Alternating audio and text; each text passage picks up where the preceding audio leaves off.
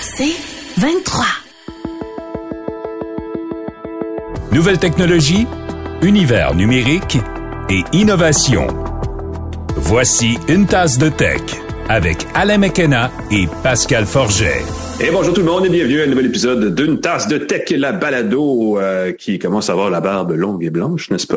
Euh, tant en termes, je, reviens là-dessus parce que ça me flabbergaste toujours un peu. Euh, ça fait quand même sept saisons qu'on complète. Et là, on approche euh, de, de, de, la mi-saison, en plus, septième saison, mm-hmm. huitième épisode, épisode Écoute, il fait encore chaud, c'est l'été, c'est pas encore l'automne. Je peux pas dire qu'on se prépare pour l'automne parce que même si c'est la rentrée qui s'amorce, on est encore en plein été. Euh, ce qui fait qu'on est toujours très confortablement installé en t-shirt au bureau. Euh, Pascal Forget, qui lui est toujours très bien mis avec sa chic chemise. Bonjour. J'essaie toujours, j'essaie toujours de porter des polos élégants. Bonjour Annie McKenna, content que tu sois là. On peut commencer tout de suite par euh, saluer nos partenaires euh, pour notre saison, godaddy.ca, Microsoft et TELUS. Merci, grâce à eux, nous pouvons manger.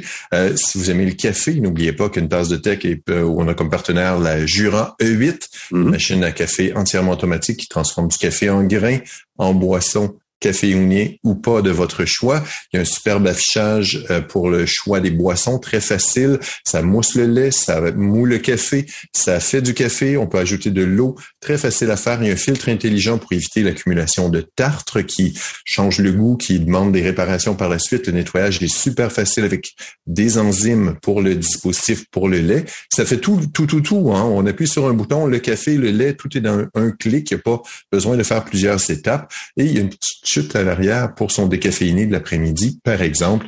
Très, très chouette. Allez à la salle de montre Edica sur Saint-Laurent-Montréal, ça va vous donner envie. Ils ont tous les modèles en stock, c'est magnifique. Il y a la E6 aussi, quelqu'un me disait, vous voulez payer un petit peu moins cher. Le mm-hmm. modèle E6 fonctionne très bien. La E8, c'est peut-être celle qui va vous titiller le plus, étant donné que c'est du modèle tout récent, tout nouveau. Merci Pascal. Euh, parlant d'aller à des places, tu sais qu'on va se déplacer ben dans deux semaines, euh, au moins en partie. Il y a l'événement, euh, le nouveau lancement d'Apple, très attendu toujours, le lancement automnal, qui, si je comprends bien, maintenant, se passe en deux temps. Premier temps, on va parler beaucoup de mobilité, de Gugus Wearables, de choses comme ça. Et je pense que plus tard, en octobre, ou peut-être même en novembre, peut-être plus en octobre, il va y avoir une espèce de, il y a toujours une espèce de complément plus axé sur le divertissement, musique, vidéo, tout, le kit. Euh, 7 septembre, donc, ne manquez pas ça, ça va être un mardi, la fameuse présentation de ce qui pourrait être quoi, les nouveaux iPhones, j'imagine, nouvelle Apple Watch. iPhone 14, euh, mm-hmm. si je ne m'abuse, euh, le lancement d'iPhone. Le thème, c'est Far Out. Ouais. Il y a, euh, je ne sais pas à quel point c'est vrai, mais la rumeur veut que ça signale, parce que la, présentation, c'est la pomme d'Apple avec des étoiles autour, très spatiale. Est-ce qu'on a une nouvelle fonction de photographie nocturne qui permet de voir les étoiles avec une très bonne ah. exposition? Astrophotographie, est-ce que ce serait ce clin d'œil-là? Parce que la rumeur dit que l'iPhone 14, qui va être pas beaucoup changé par rapport au 13, pourrait avoir des nouvelles caméras, dont une très bonne troisième lentille, donc ça pourrait être intéressant à suivre. Écoute, ce que tu me dis là, ça me fait parler. Il y avait une rumeur comme quoi on considérait la connexion satellitaire avec les iPhones qui permettrait oh d'envoyer des messages d'urgence, de mm-hmm. retrouver son téléphone sans qu'il soit connecté à un réseau cellulaire, passer par les satellites. Si c'est far out, c'est peut-être ça aussi.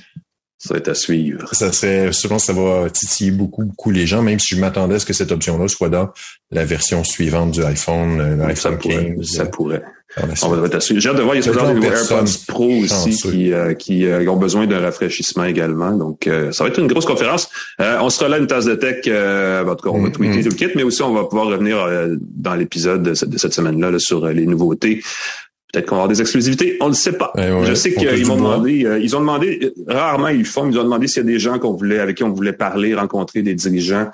Euh, le plus haut que je me suis rendu à date, c'est Phil Schiller. J'ai croisé Tim Cook la dernière fois que je suis allé l'année passée. Euh, mais j'ai pas eu le temps, ben, j'ai pas eu le temps, j'ai pas eu la chance parce qu'il y a ces, ces gardes du corps et tout le kit là, de parler à M. Cook. Mais ce serait mon prochain défi, un des un des PDG des grandes technos là, que ce soit Satya Nadella chez chez Microsoft ou c'est M. Pichai chez Google. Moi, je suis preneur, hein. Ils ont juste à, ils ont juste à me l'offrir. Moi, j'ai serré la main de Bill Gates à un moment donné. C'est mon, mon plus haut et j'ai fait euh, pipi à côté de Steve Ballmer. Ah. ben, ça fait avec le personnage de Steve Ballmer, le croisé. Ça, ça se glisse bien. Il y avait, j'étais dans un événement de Microsoft et puis euh, les gardes de sécurité arrivent. Ballmer entre au sa salle de bain. J'étais comme, un peu assez particulier. Ouais, j'essaierai la main Steve Jobs. Ça, je peux dire qu'il y a plus grand, il y a plus grand monde qui peut ajouter ça à sa liste parce que M. Jobs. Non, non, ça serait un peu compliqué de serrer la main de Steve Jobs à partir de maintenant. On va revenir sur l'actualité de de la semaine. Super Pascal, euh, ben segment d'une tasse de tech qui est présenté par l'infolettre Infobref, infobref.com. Euh, j'en ai parlé la semaine dernière. Vous savez qu'il y a une nouvelle infolettre du samedi, euh, infobref.com, qui s'appelle Infobref, votre argent, qui est axée sur comment mieux gérer. C'est un mix de finances et de consommation. Donc, comment mieux faire avec les sous qu'on a? Vous savez, la vie coûte cher de nos jours. Donc, des fois, des bons conseils, des gens qui euh, se spécialisent dans la recherche de bons conseils. Ça fait une différence dans le budget à la fin du mois. Euh, donc, allez, allez voir ça, infobref.com. Euh, ils ont aussi un compte Twitter. Et là, je fais le lien euh, très maladroitement avec la première actu Pascal parce que la saga de la vente de Twitter n'est pas terminée. Non, ça brasse et c'est fantastique. Hein. C'est depuis euh, avril dernier, le, avril dernier Monsieur Musk s'est manifesté qu'elle a acheté euh, Twitter. Mm-hmm. Euh, le taux était calculé, ça devait être une affaire de quelques semaines avec l'approbation. Ça a été retardé, retardé, saga, revirement. Je n'achète plus, j'achète. Les actionnaires ont dit non, on veut plus. Euh, écoute, c'est fantastique que ça se poursuit. Et là, c'est maintenant, euh, après Elon Musk lui-même qui demandait hey, combien vous avez de faux abonnés dans Twitter? Ou justement mm-hmm. c'est calculé? C'est la Securities and Exchange Commission des États-Unis, le, régulateur ben, des marchés. Ben oui qui demande à Twitter, hey, finalement, nous aussi, ça nous intéresse de voir à Juste titre, ben oui, absolument. Et là, Twitter continue de maintenir qu'ils ont moins de 5% des utilisateurs quotidiens monétisables. J'aime beaucoup ça comme expression. Ouf. Utilisateurs quotidiens monétisables de la plateforme. oui. Moins ça laisse du flou dans la description quand même. Ça peut éviter d'aller chercher des faux comptes. Ah non, eux, ils sont pas monétisables. C'est C'est ça. Est-ce qu'ils sont monétisables? Est-ce qu'ils sont... Hmm. On ne sait pas comment ils calculent ça. Il semble que Twitter calculs qui sont des faux comptes avec des, des échantillonnages. ma grande question, en quoi on fait la différence entre un faux compte, un compte pas utilisé? Mm-hmm. Beaucoup de gens qui ont créé des comptes Twitter qui ne s'en servent pas ou jamais. Est-ce que c'est un faux compte, un vrai compte? On ne ben sait pas. Mm-hmm. Et là, il y a un lanceur d'alerte qui s'est mêlé à tout ça, un ancien chef de la sécurité de Twitter qui a commencé à dire que la sécurité de Twitter est pas bonne, les serveurs sont pas mis à jour, tout le monde a accès, il y a plus de monde que jamais qui ont accès à toutes les informations des utilisateurs, qui pourraient consulter les tweets de euh, Bill Gates, pourraient modifier le compte de, de, de, de faire ce qu'il veut avec Twitter. C'est assez épouvantable. C'est fou. Twitter réplique en disant que Peter Zetko, Peter P E-I-T-E-R, c'est très particulier, Peter, a été congédié pour leadership inefficace et piètre performance. Donc, évidemment, il dit ça parce que c'est de l'opportunisme pour faire parler de lui.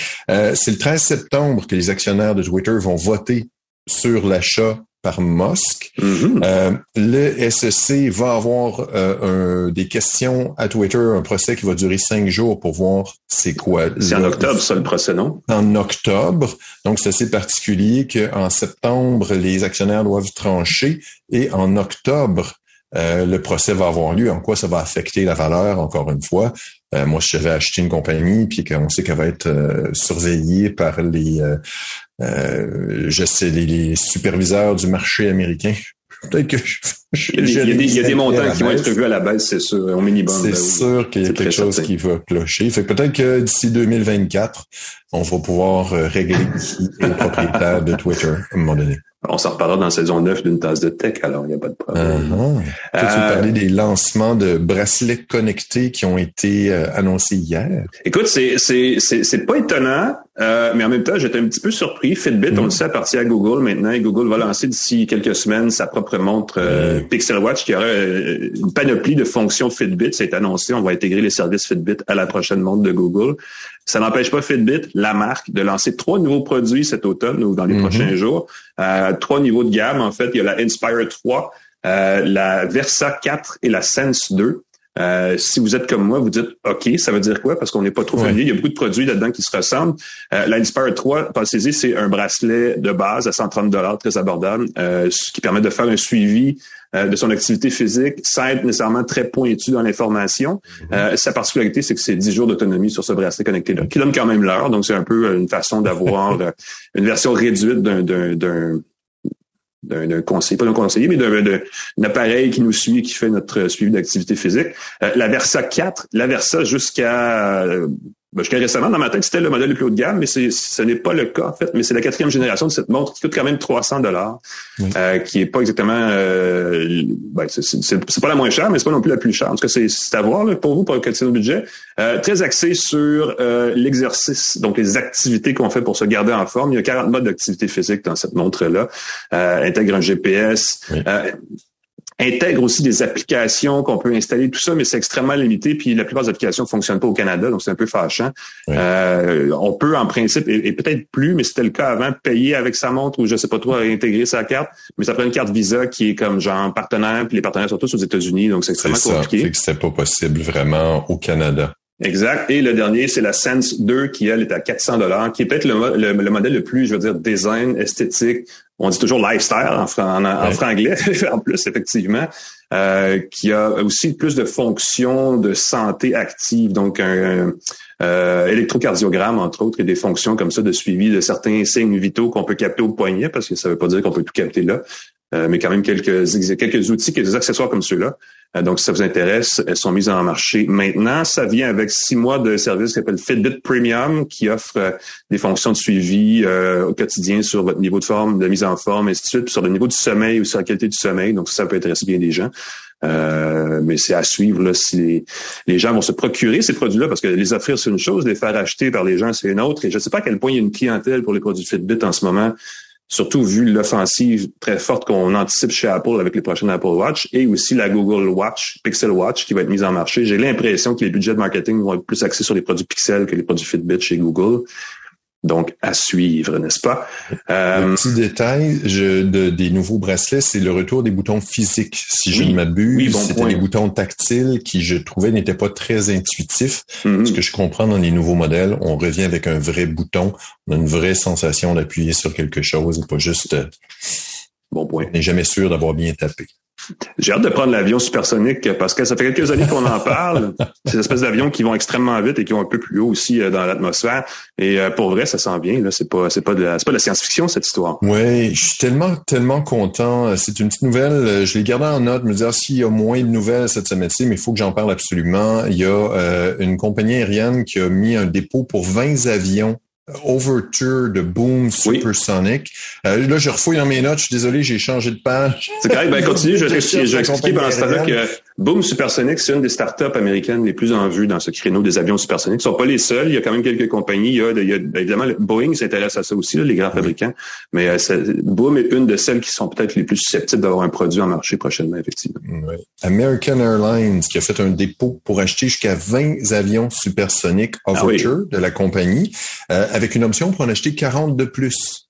Et ça, c'est super intéressant. Euh, l'avion Overture de Boom Supersonic euh, peut transporter de 60 à 80 passagers à 1,7 fois la vitesse du son au-dessus de la mm. mer. On veut pas franchir le mur du son au-dessus des grandes villes, donc il faut dépasser, arriver au-dessus de la mer, et là, on peut accélérer, franchir. Oui, parce que quand on franchit le mur du son, ça fait quoi? Boom, le boom, supersonique, voilà. Euh, ce qui m'a surpris, c'est que l'Overture a moins de passagers et il est moins rapide que le Concorde qui lui allait à Mach 2,4, allait à deux fois la vitesse du son. Euh, l'avion va aussi beaucoup moins vite que l'avion de Tom Cruise dans le dernier Top Gun. Je sais pas si tu as vu. Ah là, tu viens de voler le punch. Ça y est. Je ne gâcherai pas la surprise, mais l'avion de Tom Cruise va plus vite que deux fois la vitesse du son, plus vite que l'avion Overture de Boom Supersonic. On dit que les billets vont être abordables. Ouais. toujours abordable comparé à quoi là? Ça peut être comparé au Concorde, ça laisse encore beaucoup de marge effectivement. Exactement, moins cher qu'un vol euh, dans la fusée de Jeff Bezos. Ah, ça, euh, ça laisse de la marge. Oui. Ça peut être, ça laisse de la marge. Ça permettrait de faire Londres à New York en 3h30 versus 6h30. Un game temps qui permettait avec le Concorde, en tout cas, de, de, de, dîner à Paris et de souper à la maison le soir. Là. Tu mhm. aller-retour à Paris en une journée. L'autonomie, cependant, la, la, la, durée de vol des vols de l'avion est un peu moins de 8000 kilomètres. Et là, je regardais, j'ai fait une coupe de calculs sur la carte du monde. On peut pas aller en Asie en 6 heures et quelques. Il hmm. manque un peu de kilomètres heure. Vancouver, Tokyo, ce serait très, très juste. Vancouver, Tokyo, ce serait 7750 kilomètres selon Google.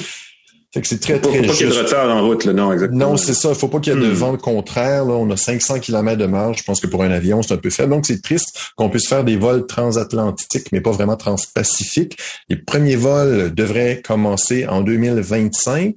OK. Et là, c'est très particulier. On parle d'avoir les premiers passagers commerciaux en 2029. Ah, à suivre. Beaucoup de tests d'approbation. Mhm. Euh, American Airlines, c'est la troisième compagnie aérienne à passer une commande. Il y a 130 avions qui sont déjà en précommande de Boom Supersonic. Il y a aussi United et Japan Airlines. Et c'est fou parce que des Concorde, il y en a eu 20. Il y en a eu 20 en tout. Donc, il y a déjà plus de commandes pour Ah les oui. avions que pour le Concorde au complet. Et le dernier Concorde a cessé de voler en 2003.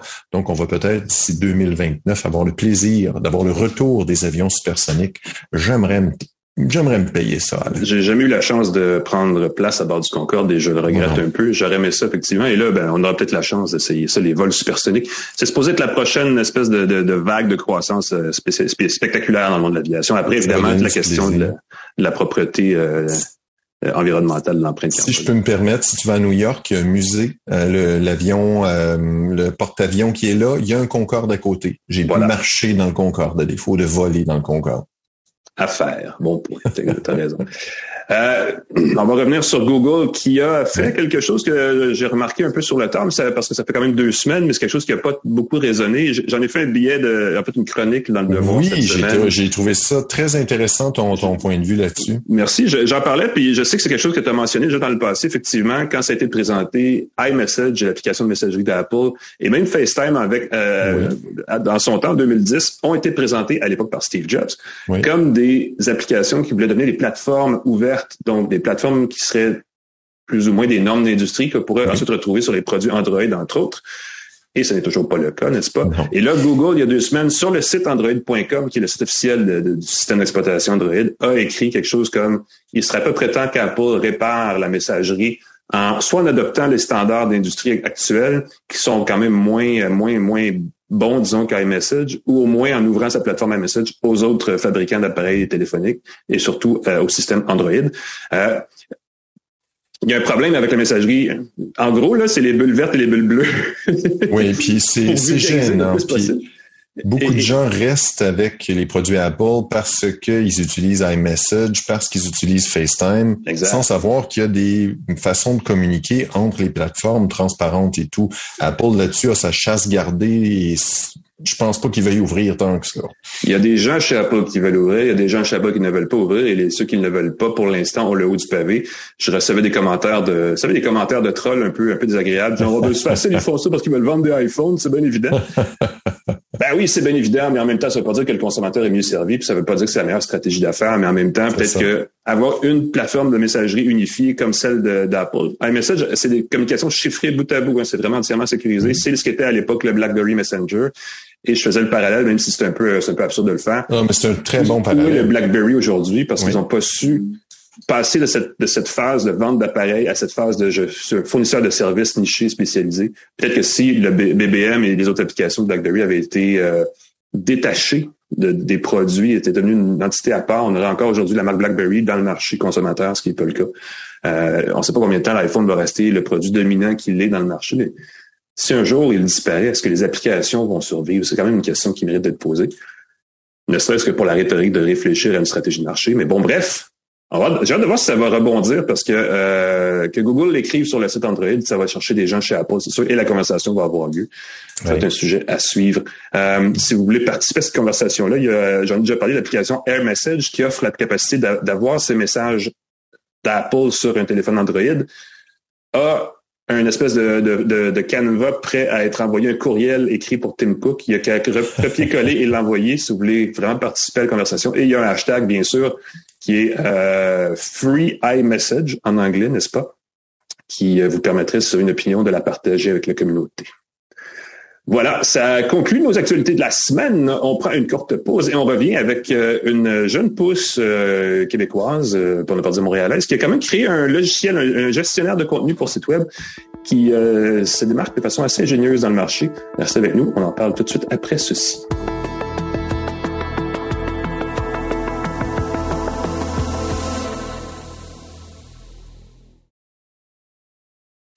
De retour à Une tasse de tech avec Alain Mekena et Pascal Forget. Et bienvenue à Une tasse de tech, édition de la fin août avec Alain Mekena et Pascal Forget. Euh, segment d'entrevue qui risque d'être très intéressant qu'on amorce en ce moment. Pascal, je te laisse présenter le segment. L'entrevue de la semaine d'une tasse de tech est présentée par GoDaddy.ca qui offre un moyen facile et professionnel de créer un site web personnalisé et professionnel pour son entreprise. Vous avez besoin d'un site web, vous avez besoin de tester un site web, vous avez besoin d'hébergement. GoDaddy.ca, GoDaddy.ca un moyen facile et efficace. C'est drôle parce que si on fait un parallèle avec le monde de l'automobile, vous savez, il existe des Toyota, il existe des Porsche, il existe des BMW, il existe des, Kia. Il n'y a pas, a pas de marque de voiture québécoise. Euh, et dans le monde des CMS, dans le monde des, outils pour bâtir le site web, il y en existe au moins un. Et c'est ça qu'on va parler aujourd'hui avec euh, son fondateur et, actuellement son PDG aussi, Jonathan Tissot, qui a créé une entreprise et un CMS. On va vous expliquer c'est quoi tout de suite après, qui s'appelle Rubber Duck. Euh, Jonathan, salut. Bonjour, ça va bien? Ça va bien toi-même? Super, merci. Merci d'être avec nous. Euh, je disais CMS, c'est le terme dans le jargon, c'est un content, euh, Management System, ça se dit pas très bien en français. C'est essentiellement un outil pour héberger, pour regrouper et présenter le contenu sur un site web. Euh, c'est un service donc québécois qui est relativement récent. Explique-nous un peu où est-ce que vous en êtes en ce moment avec votre produit. Euh, ben, c'est sûr qu'on on part de loin avec ça. Là. On part d'une entreprise qui a une vingtaine d'années dans le domaine de la conception de sites web. Et euh, essentiellement, nous, ce qu'on a fait dans le passé, c'est surtout aider des agences de communication, des agences de marketing, euh, des freelances et tout ça, à pouvoir offrir des sites web à leurs clients. Parce que on sait que trouver des programmeurs, pénurie de personnel, tout ce qui touche à ça, c'est c'est une game en ce moment-là. C'est quelque chose qu'il faut adresser. Mm-hmm. donc, on a fait beaucoup de ça dans les dernières années. Puis dans ce contexte-là, on, avait nous-mêmes un CMS euh, à une certaine époque qui permettait, dans le fond, la logique du CMS, euh, c'est oui, ça permet de créer des sites web probablement plus facilement, euh, mais aussi ça permet à l'entreprise, à la PME, de pouvoir faire des modifications sur son sur son propre site web, de pouvoir l'optimiser, de pouvoir l'alimenter, de faire des blogs et tout ce genre de choses-là. Mm-hmm. Donc, on avait un outil comme celui-là à un certain moment. Les agences avec qui on travaillait nous ont mentionné que peut-être qu'on serait dû pour changer. Ils prenaient de l'âge. On a eu discussion justement sur euh, les CMS qui prennent de l'âge, mais c'est ça, c'est. Euh, et euh, on a commencé à chercher le meilleur outil dans le monde qui serait capable de nous aider à faire ça pour qu'on puisse continuer à bien servir nos clients. Puis pour la petite histoire, on a testé peut-être je pense que moi, j'ai testé à peu près 200, 200 CMS différents. Quand même. Il valait la peine d'être testé. 200 CMS différents. On a pris la liste d'épicerie de, de ces agences-là, euh, peut-être une douzaine d'agences à travers le Québec qui travaillaient avec nous. On a mm-hmm. pris leur liste d'épicerie de ce qu'ils voulaient avoir dans le CMS parfait pour pouvoir euh, gérer les sites web de leurs clients. Puis dans ces deux, euh, dans ces 200 CMS-là qu'on a testé, il n'y en a aucun qui a même atteint 50% de ce qui était demandé. Il n'y en a aucun qui oh, arrivait même proche. Donc, coup de folie euh, ou euh, coup de génie. On verra ce que l'avenir nous réserve à ce niveau-là. ben, ça regarde plutôt bien mais oui. et puis un papier, un crayon, puis on a commencé à dessiner. C'est tout simplement comme ça que ça s'est passé. Et vous avez créé votre propre gestionnaire de contenu donc pour site web. Euh, quand on parle de ça, souvent celui qui est le plus connu, c'est peut-être WordPress. Vous, vous êtes l'équivalent québécois de WordPress à ce moment-là. Est-ce qu'on peut le dire comme ça? Ben oui, c'est le même genre d'outil, ça sert à faire la même chose, mais comme tu as mentionné, comme mentionné tantôt, euh, il y a des Honda, il y a des Porsche, puis il y a des Lamborghini. Exactement. Euh, il y a un truc que je trouve euh, qu'on disait tantôt, puis c'est ça qu'on disait, c'est que je sais pas, dans d'autres secteurs d'activité, dans les médias, ce que je peux dire, c'est que nos, nos, gestionnaires de contenu souvent ne sont pas le dernier cri, ne sont pas les plus sophistiqués, parce qu'évidemment les opérations médiatiques généralement sont moins complexes. On vend pas nécessairement de, de, produits physiques, on n'a pas besoin de place de marché, des choses comme ça. C'est peut-être pas la même chose. C'est qu'on n'a pas une bonne idée de c'est quoi un bon, un CMS adapté au marché euh, des entreprises. Mais en même temps, vous, c'est le fun parce que vous faites ça, mais vous adressez à des gens qui sont peut-être des travailleurs autonomes, des gens qui sont pas des grandes entreprises, donc qui ont besoin d'un outil assez souple et flexible, en même temps pas extrêmement coûteux. Est-ce a quelqu'un qui veut se partir un site web aujourd'hui peut aller chercher, euh, peut trouver dans, votre, dans votre outil, dans Rubber ce qu'il cherche pour partir un site web? Oui, définitivement. C'est, on vient justement de, mettre en ligne assez récemment tous les outils qui permettent à monsieur, madame dans une PME, que ce soit une équipe de marketing d'une PME ou euh, justement un, freelance ou euh, gestionnaire de la PM en question, capable d'aller faire son site web par lui-même, un peu comme les outils qui existent en ce moment. Évidemment, euh, c'est pas pareil comme ceux qui existent. On a des façons de fonctionner qui sont différentes, puis évidemment, ben on, apporte des plus-values que, que, les autres ont pas. Mm-hmm. Particulièrement dans le dans le contexte du Québec, c'est le fait d'avoir une plateforme qui est euh, euh, multilangue, native directement dans l'outil, plutôt que d'avoir à aller chercher bon soit des plugins de la programmation particulière ou simplement que ce soit pas possible. C'est vraiment un des avantages importants qu'on a fait, qu'on a du fait qu'on vient du Québec. Donc, on a mis, c'est quelque chose qu'on a dû mettre de l'avant dès le jour 1 du développement du projet. Ouais. Il y a, un truc qu'on disait tantôt avant de, commencer à enregistrer le segment, euh, et ça, ça me surprend encore. Il y a quand même une bonne partie du web qui est faite, qui est codée à la main. Donc, il y ce sont pas tous les sites web qui ont déjà un outil comme celui-là. Donc, il y a vraiment un marché à aller conquérir là pour euh, un peu tout le monde, dans le fond, excluant ce que vous faites chez RubberDuck. Oui, exactement. Il y a probablement encore un 20-30% des sites web sur la planète en ce moment qui sont codés, comme tu dis, à la main. Là, donc, euh, nécessaire d'être un programmeur pour pouvoir aller faire des modifications à l'intérieur de ce code-là. C'est fou. Le fait que vous utilisez un CMS, le fait de créer du contenu automatiquement, que les utilisateurs peuvent modifier eux-mêmes, ce que WordPress permet de faire, qu'est-ce qui vous distingue? Qu'est-ce que vous apportez de plus que WordPress? WordPress dit souvent que quelque chose comme, écoute, le gros, gros pourcentage des sites web sont faits avec WordPress. Et est-ce qu'on peut utiliser avec euh, RubberDuck le contenu qu'on a déjà créé de son site? Euh, ben, transférer le site web d'une entreprise de service de WordPress à RubberDuck, ça va prendre quelque part entre 3 et 4 heures. C'est pas euh, c'est pas quelque chose qui est vraiment très très long ou difficile à faire. On est beaucoup dans la simplicité, beaucoup dans la facilité. Le concept du rubber duck, du jouet, c'est un jeu d'enfant de faire un site web avec rubber duck. C'est sûr si on le compare avec WordPress, euh, c'est vraiment une situation qui est complètement différente. Euh, WordPress permet une quantité de choses ben, à peu près infinie de, de étant donné que c'est open source et que et qu'à peu près tout le monde y a accès de, pouvoir jouer là-dedans. Donc, euh, il y a ses lacunes, il y a ses, avantages, ses inconvénients. Nous, on rentre dans un moment où ce que la grogne envers l'utilisation de WordPress, elle augmente. Euh, c'est un, hmm. C'est un petit, euh, c'est un petit secret de polichinelle que tout le monde a eu WordPress, mais personne ne le dit parce que c'est ça qui fait runner. Ben, je vais dire, c'est ça qui fait rouler la business. Un des défauts de WordPress, c'est qu'ils ont une tonne de plugins qui permettent d'ajouter des fonctions, mais ils sont toujours gratuits en version limitée. Il faut payer ensuite. Donc, quand on pense open source gratuit, on peut tout faire, c'est un peu exagéré comme réputation. Il y a ce, défaut-là et les mises à jour éternelles créent des failles de sécurité euh, assez régulières. Euh, c'est pas la solution idéale non plus WordPress là.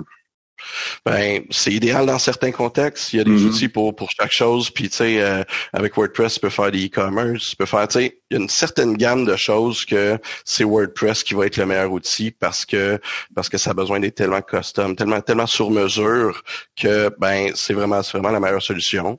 Sauf qu'on a remarqué que dans 80 79,7% des cas, excusez-moi, je vais être précis, 79,7% ben des cas, euh, c'est pas le meilleur outil tout simplement. C'est c'est je veux dire c'est pour un dans notre cas, à nous, on se concentre vraiment sur euh, les sites web des entreprises de services, donc pas ce qui touche le e-commerce, pas encore du moins, on verra dans le futur mm-hmm. si on va dans cette direction-là, mais vraiment les sites web des entreprises de services, donc le plombier, l'avocat, euh, le, notaire, électricien, tu sais, donc euh, ça, ça représente 79,7% des sites web dans le monde. le, marché là, il n'y a pas de problème a pas de problème de ce côté-là. Au point de vue des plugins sur WordPress, ben c'est sûr que quand tu as besoin de télécharger 10, 12 plugins dans le site web juste pour être mm-hmm. capable de l'optimiser pour les moteurs de recherche, puis ben, je dis 10, mais je pense que le range c'est 10 à 15 en général, euh, ben là, tous ces plugins-là viennent soit avec des frais, là, c'est un, encore une fois, c'est un petit mensonge que WordPress c'est gratuit. C'est pas vrai.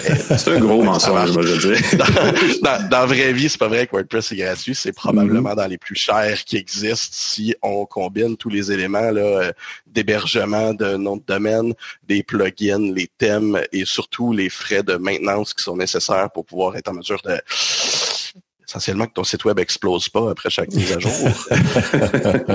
chapeau, euh, chapeau à ceux qui font ça dans la vie. J'ai des amis qui, euh, qui s'assurent de faire ça dans la vie et c'est, c'est tout un travail. Mais un sacré casse-tête, on peut imaginer. Ça, ça, correspond à un certain besoin, c'est correct. Euh, puis ça laisse sa place. définitivement, ça prend une énorme place. Mais souvent, les gens vont aller vers WordPress parce que c'est la seule chose qu'ils connaissent, tout simplement.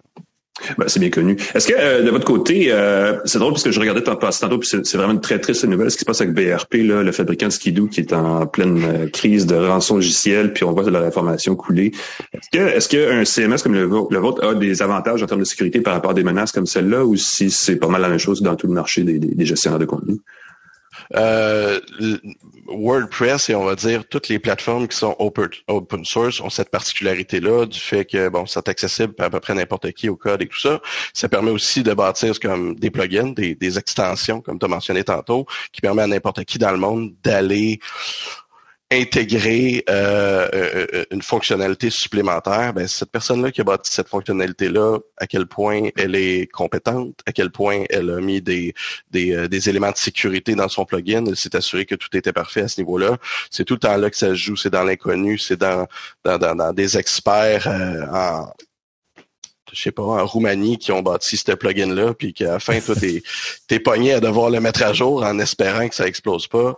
Euh, c'est vraiment, c'est vraiment des, des, des, problèmes de sécurité viennent de cette portion-là qui, euh, qui sont les, les extensions et le open source. Et, euh, mm-hmm. Donc, nous, en effet, ben, on n'a pas ça. On a le, on a, on a l'avantage du fait de pas être open source, euh, comme comme un petit peu les autres plateformes commerciales qui existent aux États-Unis, un petit peu partout dans le monde, euh, mm-hmm. où ce que on, est en contrôle complet de toutes les entrées et sorties de, de tous les sites web et il n'y a pas de risque de sécurité à ce niveau-là qu'on euh, ou du moins on peut les gérer, on peut les, les, les prévenir beaucoup plus facilement, beaucoup plus rapidement, sans, sans mauvaise surprise. Ouais, ça c'est un atout. Euh, je disais dans l'information laquelle euh, du communiqué que vous avez publié il y a quelques il y a quelques jours, vous venez de lever un million de dollars pour euh, accroître vos activités. Ça va quand même plutôt bien. Vous êtes en mode de pleine croissance en ce moment. Vous avez plusieurs clients, j'imagine principalement au Québec. Euh, ça ressemble à quoi votre Où est-ce que vous vous situez en ce moment, puis où est-ce que vous voulez vous situer grâce à, ce financement-là? Là?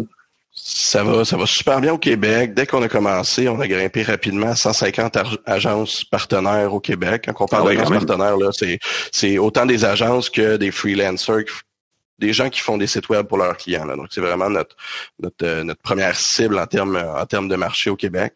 Donc, euh, ça se passe super bien de ce côté-là. On continue encore de développer le Québec, mais veut, veut pas, ça ça reste, étant donné que nous-mêmes, on est du Québec, ça reste un banc d'essai pour euh, pour ensuite être en mesure de, de mieux développer l'outil, de mieux répondre à des besoins, puis après ça, de sortir du Québec. Donc, ce million de dollars-là qu'on est allé chercher auprès d'investisseurs privés, ça permet justement de développer les campagnes à l'extérieur à l'extérieur du Canada euh, les, outils sont développés, la technologie est là, il n'y a pas de problème.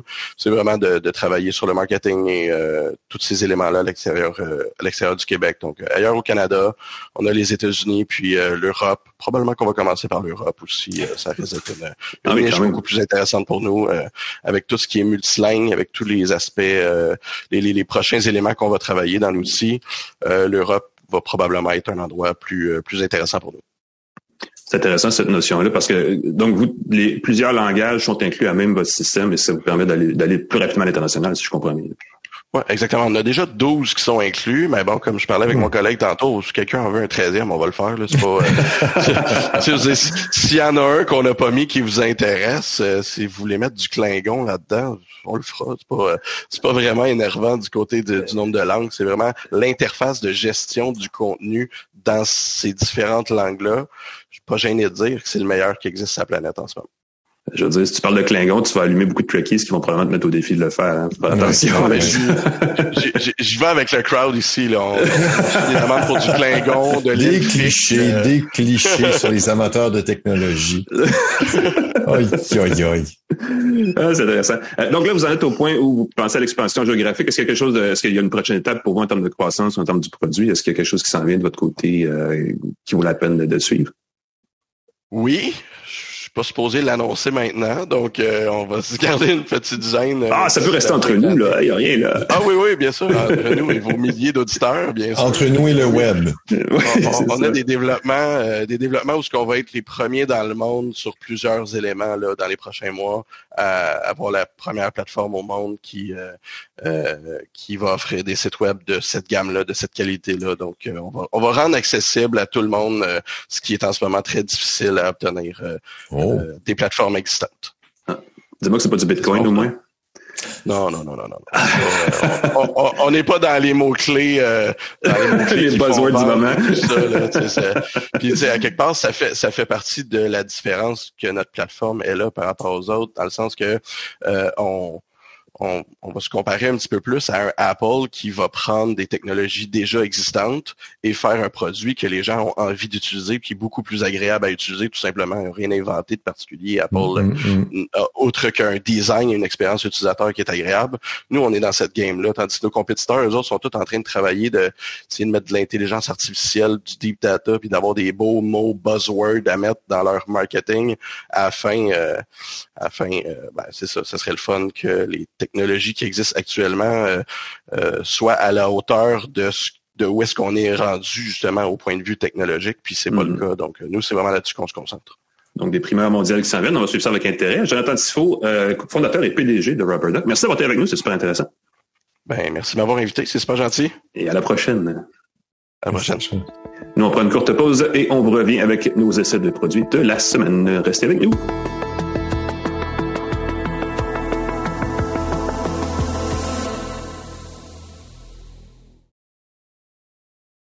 De retour à Une tasse de tech avec Alain Mekena et Pascal Forget. Et bienvenue à Une tasse de tech. Nous sommes rendus à cette partie de l'émission où euh, moi je trouve qu'on se fait plaisir à ce stade-ci. On parle de gadgets, on a le, temps d'entrer en, détail sur des, nouveautés, des produits électroniques, qui, euh, des technologies. Euh, euh, qui est quelque chose qu'on on, voit moins ça. Avant, ça se faisait régulièrement un peu partout. Maintenant, on est, on est parmi les rares euh, chanceux élus et je veux dire même influenceurs.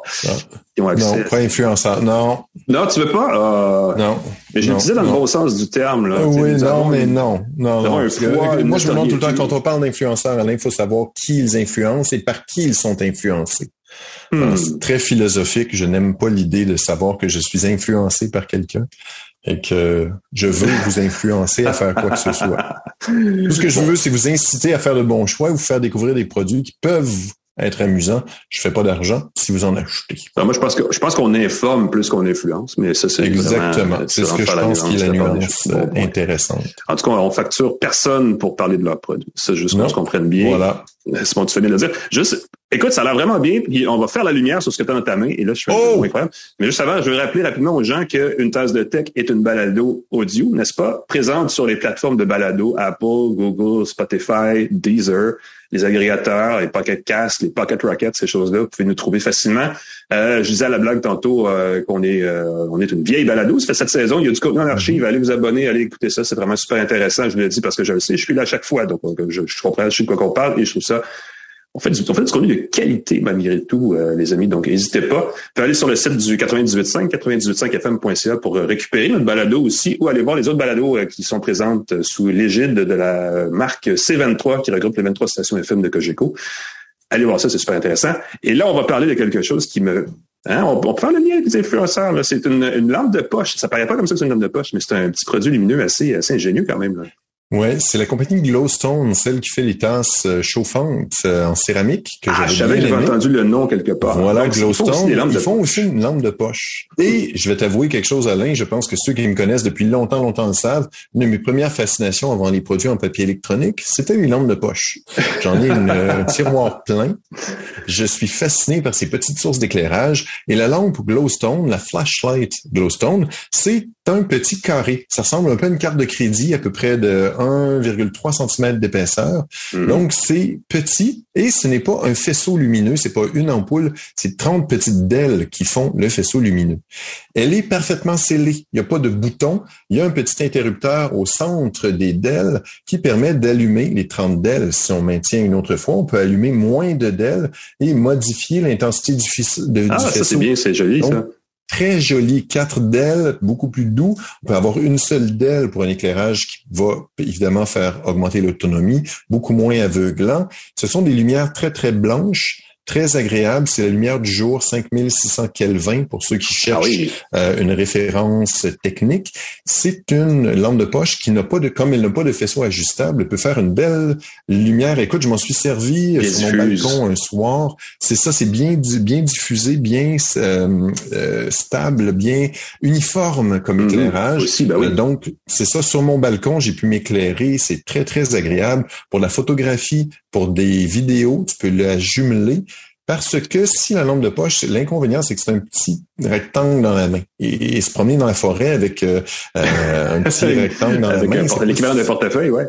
C'est ça, c'est pas évident à tenir. La lampe est vendue avec un tas d'accessoires qui, entre autres, est compatible avec les trépieds d'appareil photo, les accessoires GoPro aussi. J'allais dire, c'est un peu la forme d'une GoPro, en fait. Exactement. C'est à peu près la même taille qu'une GoPro. Et donc, on peut la mettre dans toutes sortes d'accessoires et des trépieds standards. Tous les accessoires de GoPro vont fonctionner parfaitement. Et à partir de là, avec le trépied, on peut la, la transformer en quelque chose qui se tient mieux à la main. Et le trépied est assez astucieux. On peut s'en servir pour le coincer après des euh, poteaux ou après ah des cordes, des ben crochets. Mm-hmm. Donc, on peut, un peu comme les Gorilla Grip, oui, oui, oui, euh, trépied. Euh. Accroché dans le trépied. Dans, écoute, c'est très polyvalent. il y a un tas d'accessoires comme ça qui sont offerts. Et ce qui est le fun, c'est qu'elle est étanche, elle est scellée, elle est résistante. C'est la première fois que je vois une euh, certification comme ça. C'est IP 67 69K.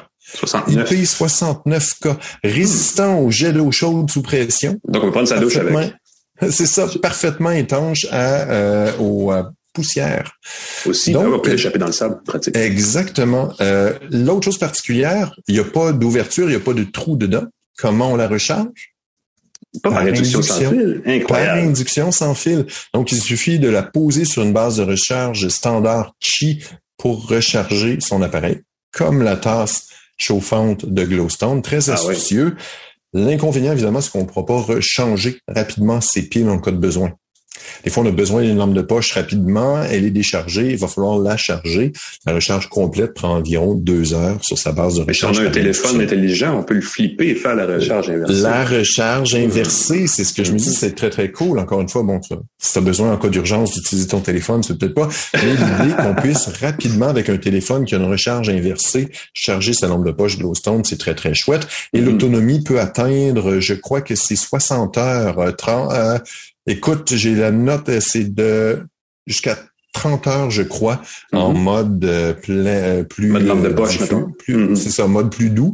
Euh, et tu as d'autres modes. J'ai montré le mode éclairage tout court. Tu as un mode plus standard qui est comme diffus. C'est une espèce de bande autour de la lampe qui peut servir simplement d'identifier, par exemple, son site de camping. tu mets ton petit truc, ça éclaire doucement juste pour dire que tu es là.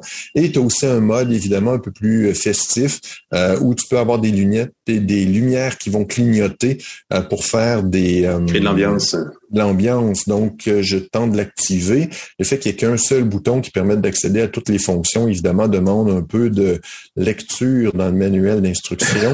Et non, sérieux, c'est de lire les instructions d'une lampe de poche, c'est assez particulier. Elle n'est pas connectée, pas besoin de la mettre à jour. Très, très chouette. Euh, je trouve que c'est un très, très beau produit. Évidemment, là où les gens vont s'étouffer, c'est combien ça coûte, combien ça coûte, j'en veux une. Ah, c'est toujours ça. C'est 90 dollars. Oh, c'est une lampe de poche de, luxe. Une lampe de poche qui est toute nue. Euh, donc, si on veut des accessoires et tout, ça peut aller jusqu'à 260 dollars pour le kit professionnel. Ah non, mais là, tu as deux lampes et tu as tous les accessoires, y compris ceux pour les, accrocher à ta ceinture. Oui, sûr de s'en servir, là. Ben oui. Euh, kit pour le vélo aussi, pour le mettre à l'avant, à l'arrière, avec des filtres de couleur pour la lumière rouge derrière. Très chouette. C'est un beau produit. J'imagine qu'on va en trouver des variantes ou des imitations à moindre coût euh, sur les sites. Mais si vous voulez l'original, euh, très belle compagnie Glowstone. Euh, Glowstone. Glowstone. La pierre qui, qui lui. Merci Pascal, très intéressant. toi, tu vas nous parler du OnePlus 10T. Oui, monsieur, j'étais en vacances il y a quelques semaines et j'ai reçu ah. un petit coup de fil de OnePlus qui nous ont dit, qui m'ont dit, hey, on t'envoie le 10T, ça t'intéresse-tu? C'est, euh, j'ai évidemment dit oui pour une très bonne raison. En fait, pour une panoplie de raisons, mais surtout la principale, c'est que ça revient un peu à la, à la base de ce qu'est la marque OnePlus, n'est-ce pas? À l'époque, c'était euh, des téléphones euh, avec une mécanique haut de gamme. Oui vendu à un prix d'un téléphone de, disons, milieu de gamme. Donc, vendu à l'époque 300-400 dollars pour un téléphone qui en valait 8 900.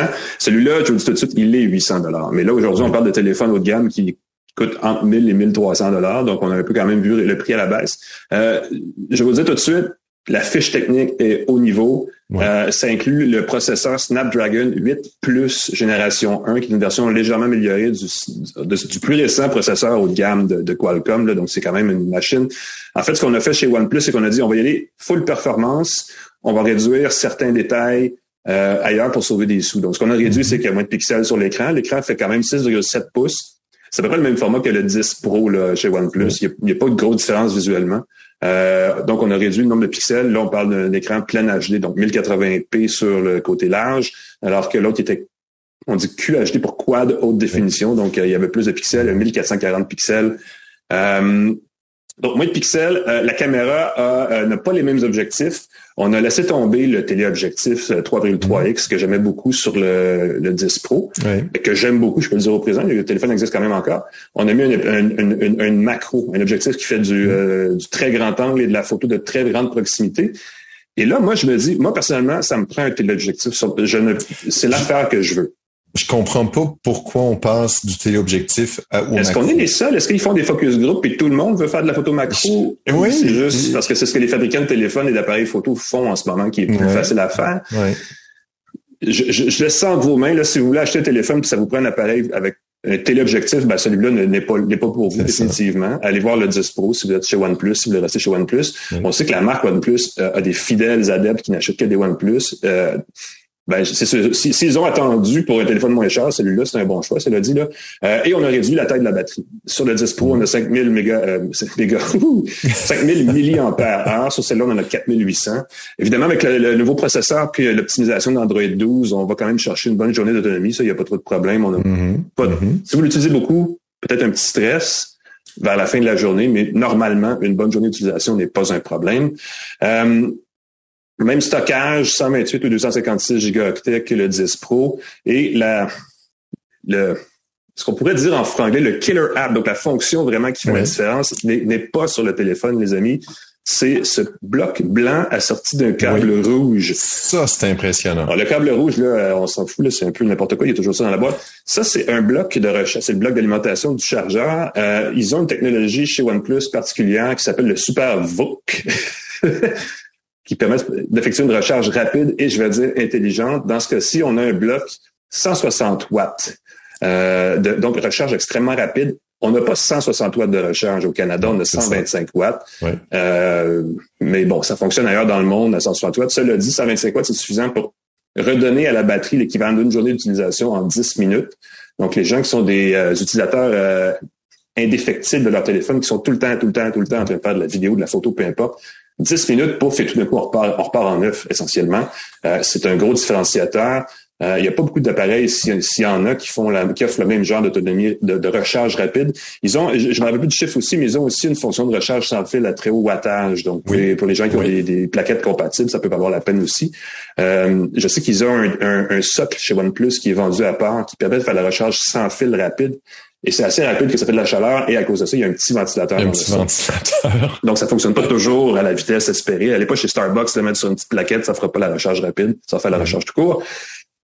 Je t'ai soufflé? Parce que c'est beaucoup d'informations, mais je vais dire ceci, euh, c'est un téléphone qui est étonnant et qui est quand même un petit peu moins cher que le 10 Pro. Est-ce que ça vaut la peine par rapport, parce que la semaine dernière, on parlait du euh, Pixel 6A, qui est aussi un téléphone vendu 600 dollars. Donc, dans cette espèce de créneau 600-800 dollars, il y a une offre euh, assez conséquente de téléphones intéressants. Et là, je me suis posé la question, est-ce qu'un OnePlus 10T à 800 dollars vaut plus la peine qu'un Pixel 6A à 600 ah. Moi, je pense que c'est le ce que tu fais avec. Je pense que si tu veux un téléphone simple pour des photos, j'irais du côté du Pixel. Tu me dis si je me trompe. Je pense que OnePlus, avec son 10T, vise plus les gamers des gens qui sont parce qu'ils ont diminué les caractéristiques de l'appareil photo. Fait que j'ai l'impression qu'ils vont dire ceux qui veulent un processeur puissant, une bonne autonomie, ça va être des gamers. Recharge mm-hmm. rapide, encore une fois, tu joues toute la journée, tu veux recharger rapido pour avoir ta soirée. Donc les gamers vont beaucoup beaucoup aimer OnePlus 10T, version plus costaude, puissante, beaucoup de stockage. Ouais. Tu as entièrement raison parce que l'antenne 5G, l'antenne Wi-Fi, tout a été conçu. Il y a même un système de refroidissement du téléphone qui ont été conçus exprès pour s'assurer d'optimiser la performance du téléphone quand on fait du jeu mobile. Donc, si vous êtes un gros joueur, c'est probablement un appareil pour vous. C'est sûr que le Pixel 6a est plus pour l'utilisateur euh, grand public. Je fais de la photo, je prends mes messages, un usage plus conventionnel. Euh, mais tu as entièrement raison, ça fait une belle différence. Mm. T'as une, une, remarque, t'as une bonne remarque, euh, Pascal, ben par cet appareil-là? Parce que moi, j'aime beaucoup, beaucoup les téléphones OnePlus. Je trouve que c'est un peu comme des voitures de sport. c'est un téléphone un peu particulier, donc tu te promènes avec une voiture un peu différente, qui n'est pas mm-hmm. nécessairement la plus pratique, qui n'est pas nécessairement la moins chère, qui n'est pas nécessairement la plus populaire. Euh, il n'y a pas d'interrupteur sur le côté. Les téléphones OnePlus, depuis le début, une espèce d'interrupteur, trois fonctions sur le côté. Ouais. Pour rendre le téléphone silencieux en mode vibration ou en mode euh, normal. Il y avait comme Apple puis OnePlus, je pense, dans ce créneau-là. Hein? Exactement. Et donc, ils ont enlevé ça sur le 10T. Je trouve ça un peu triste parce que c'était une belle, belle, belle fonction. Rapidement, tu es au cinéma, tu active le mode vibration voilà. silencieux. Euh, et l'autre chose que je remarque en tenant le téléphone, c'est que le fini des téléphones OnePlus, un peu papier sablé. Je ne sais pas si tu as touché leur premier modèle, ça m'avait surpris. Le dos était en papier sablé et je trouve qu'ils ont remplacé ça par un fini plus lisse, très mm-hmm. élégant mais j'avoue que j'aurais aimé qu'ils reviennent avec ce rugueux, un peu rugueux, parce que je trouve que ça fait, c'est du plastique, je crois, la coque à l'arrière, et je trouve que ça fait un peu moins, tandis que si on avait ajouté la texture euh, rugueuse qui tient bien en main puis qui glisse pas de sa poche, j'aurais peut-être été euh, plus charmé par voilà. Donc une offre, euh, évidemment, comme on, on parle de téléphone et qu'on enlève des fonctions, il perd un peu de sa superbe, mais quand même pour encore là, pour le prix, c'est discutable, mais c'est un téléphone qui est de milieu de gamme, là, qui est très intéressant. Les gens qui aiment la marque OnePlus et qui ont un téléphone peut-être un 6, 7, 8 là, en termes de génération seraient peut-être intéressés par ce téléphone-là, qui a un prix raisonnable. Contrairement aux deux autres, n'est pas euh, vendu à rabais ou à près de 0 Je pas dire les deux autres, je pense au, 6A, au Pixel 6A et à um, d'autres téléphones du genre, l'autre m'échappe, mais euh, euh, donc, lui, il est vendu vraiment plein prix chez OnePlus. On peut pas nécessairement aller chercher euh, à 0 chez, un, chez un fournisseur. Donc, c'est un peu de notre limite. Mais les gens qui aiment OnePlus et qui connaissent la marque euh, savent que c'est comme ça que ça fonctionne. Donc, ça peut être pour ces gens-là à qui, à qui on s'adresse. Dans ce cas-ci, voilà. Toujours les gens de, de bureau de, de Best Buy qui m'ont dit qu'on comptait, on espérait avoir le téléphone en magasin. Alors, voilà. ça se peut qu'il arrive. Et tu parlais probablement de la marque Nord de OnePlus qui sont moins coûteux encore avec des caractéristiques. Oui. Le processeur est moins de gamme à ce moment. Le processeur est moyen de gamme à ce moment-là. On baisse, on baisse, on baisse effectivement d'un cran euh, au niveau de la, performance là aussi. Alors bon, on remercie. On remercie ben, ben partenaires. Merci Pascal, absolument, vas-y. Ben oui, c'est déjà le temps de se laisser avec mm-hmm. euh, Microsoft. Merci Microsoft, TELUS et Jura, godaddy.ca, C23, le groupe Cogeco. On, salue tous les gens du groupe Cogeco qui nous écoutent, qui ont découvert le podcast grâce à eux. Claude Hébert, la mise en onde, pascalforgette.com, mon site, je me permets de le mentionner. Alain McKenna dans le toi-même. un peu partout et aussi dans le bulletin de nouvelles euh, euh, Info, Info Bref. Info Bref, Le Devoir euh, aussi. N'hésitez pas à vous abonner à notre édition numérique Le Devoir, très intéressant. on, évidemment, c'est la fin pour aujourd'hui, mais manquez pas à la prochaine épisode, la semaine prochaine, parce que là, on sur une, sur une lancée pour l'automne. Euh, on va avoir euh, un développeur d'application qui, euh, qui est d'ici, qui est un qui a gagné le prix, je pense, de l'application de l'année du côté d'Apple cette année. Oh, quand même. Qui est un jeu pour enfants, l'air de rien comme ça. je vous laisse le suspense là-dessus, mais manquez pas ça la semaine prochaine, une tasse de tech. Venez nous voir toujours sur nos plateformes sociales, Facebook, YouTube ou du côté de C23 sur les plateformes balado. Sinon, on vous souhaite une bonne fin de journée, une bonne semaine et on se revoit la prochaine fois. Bye bye tout le monde.